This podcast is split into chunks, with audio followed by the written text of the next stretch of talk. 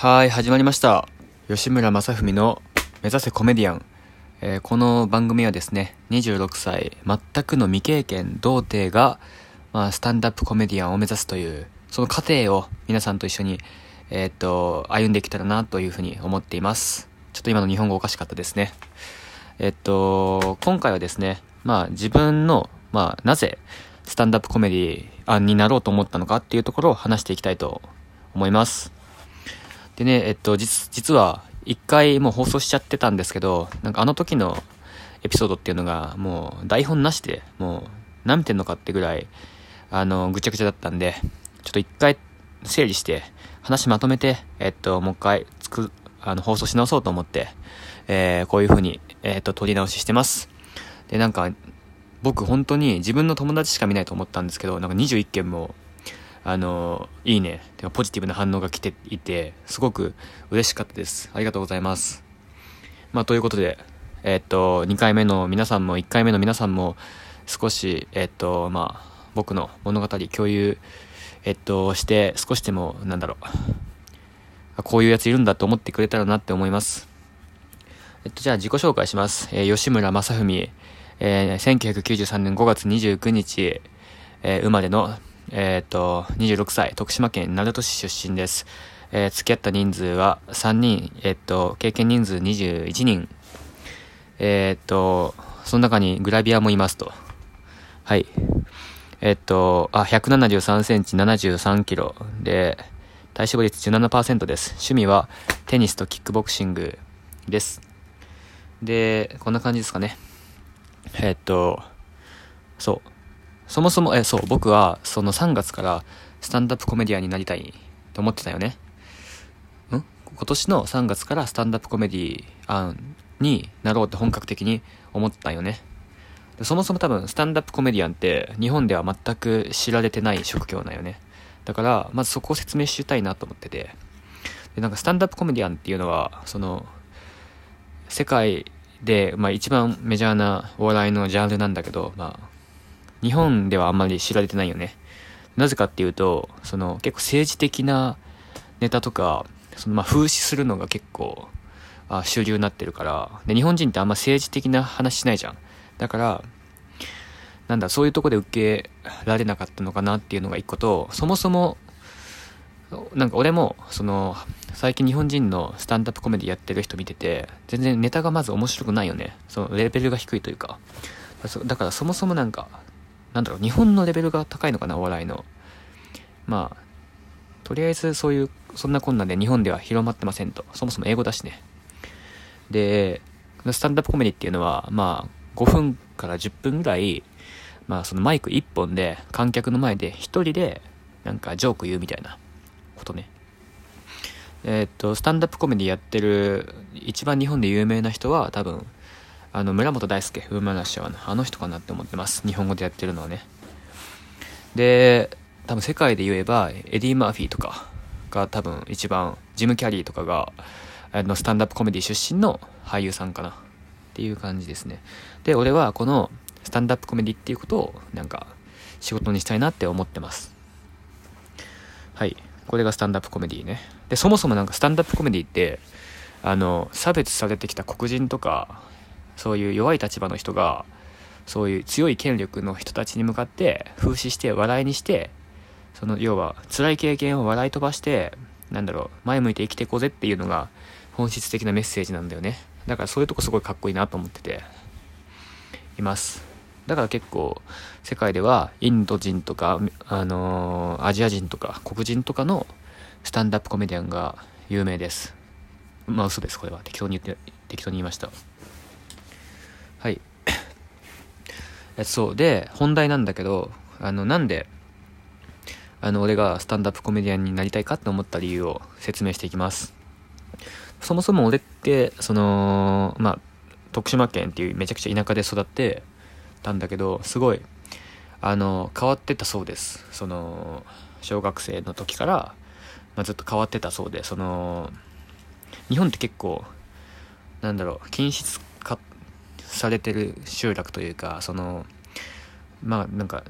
全員一緒じゃないとダメみたいな風潮あんじゃんその中で結構俺は変わってって、全然友達がいなかったよね。でもなんかその小学生になるまでは一人っ子ですごい可愛がられてて、すごい人気者だったんだよね。で、家族とか親戚とかからね。で、人気者だったのが、その小学生入ってから全然なんか変わりすぎてて、考え方とか言動とか行動とかが全部変わりすぎてて浮いてたんだよね。それで、なんだろう、すごいそういう学生でした。小中高大社会人、一生だね。一生変わってて、なんか、そうそう、一般常識もないし、なんか言うことがぶっ飛んでるしっていうことですごい変わってた、えっ、と、人でした。まあ、その中でも何人かは本当に自分のことを理解してくれて仲いいって言える友達がいます。まあ、でもその中でもまあ基本的にはその、まあ、浮いてた人生ですと。なんかその中で例えばあなんだろうな例えばテニスインターハイとか行ったんだけどあのスポーツで、うん、あの結果残したらなんか認めてくれるとかその仕事で結果残したらすごいねって言ってもらえるみたいな自分の存在を認めてくれるっていうあのことに気づいて気づいたんだよね。だから一時期はそういうなんかところでなんか頑張ろうみたいな例えばマーケティングの仕事やっててあのそこで結果残したら褒められるから嬉しいみたいなあったんだけどなんかそういうのって結局なんだろうな。あの自分の本質本当の自分じゃないみたいな感覚がずっとあったんだよね。で例えば恋人にしてもなんだろう。その表面的な自分例えばそうまあ本質見せてなかったんだよね。表面的な自分をあのずっと見せてて例えばその大学4年生に付き合ってあのやつはあいつはあのやつはその日に会った時に、会った瞬、会った日に付き合ったんだよね。で、それは俺がテニスの体育会入ってて、向こうがサークテニス入ってて、っていうことで、結構、その、テニス上手くて、向こうが俺の顔、好みだったから、それでなんかもう付き合ったみたいな。まあめっちゃ表面的だよね。だから、そういうので、あのー、付き合ったりしてて、で、なんだろう、要はその、めちゃくちゃ俺の中の、その一部の表面的な部分だけで仕留められる雑魚キャラとしか付き合ってなかったみたいな。そまあそうね。みたいな感じだったんだよね。だから本性出したら、そのギャップがすごいからすぐに振られちゃうし、とかもあったんだよね。だから、そう、あとは、で、そういうことで選ぶもんだから、こっちもなんかその、認められたくて、だから世間で評価が高い、その女の子と、女の子のことをなんか、と付き合いたいなと思うようになって、それがその、要は顔が可愛いとかさ、世間からうら羨ましがられるっていう基準で女の子を選んで、その、付き合ったり選んだりしてたんだよね。だから、本当にそれって、その人にとって向き合ってないから、すごいなんか失礼な感じだったんだよね。だから表面的な感じだったから、すごいどっちもがね。だから長続きしないっていうのがあるんだよね。まあそんなこういう、そんなこんなで、なんだろう、まあ、ずっとモヤモヤしてて、そういう、本当の自分って、なんか、をさらけ出してないな、みたいな、って思ってて、で、そんな、そういう、まあずっとなんだけど、それで、そういう、自分ってこういう人だよっていう表現をしてる人がすごいかっこよく思えて、思ってて、ずっと。で、アーティストってさ、すごい、自分ってこういう人じゃんとか、自分の気持ちを表現して、で、それに対してファンが来たり、それに対してお金をと時間使って会いに来たり見に来てくれるファンがいたりするじゃん。それでお金稼ぐ人って本当に羨ましいなと思ったんだよね。でもなんかまあでもなんか例えば音楽とかあのなんだろう芸術家の人とかはあんまりしっくりこなかったんだよね。なんとなくね。育った環境の姿勢だと思うんだけど。ででまあその結構お笑いを見た時に村本大輔っていうウーマンラッシャーのあの人がすごい面白くて見てて、で、その人がなんかいろいろあって、そのスタンダップコメディをすると。で、俺その時東京いて、俺のあの家から徒歩5分のとこの会場で、そのスタンダップコメディやるっていうから、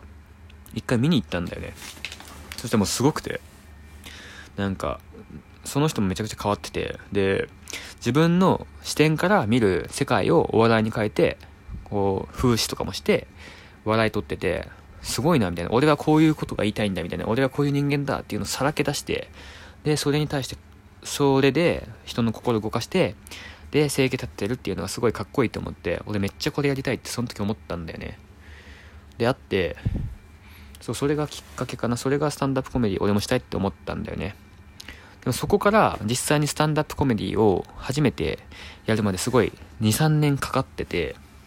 っていうのも、スタンダップコメディ、あのー、したいって思ってから、なんだろうな。やっぱそういう会社とか入ってったんで、その時、めちゃくちゃその、まあ、忘れちゃうんだよね。忙しいしね、仕事も。で、なんか元の生活に戻ってて、なんか、その、スタンダップコメディ本気でやりたいんだけど、どうせ俺には無理だとか、なんかその言いたいこととか不満とか、そういうネタにすることが、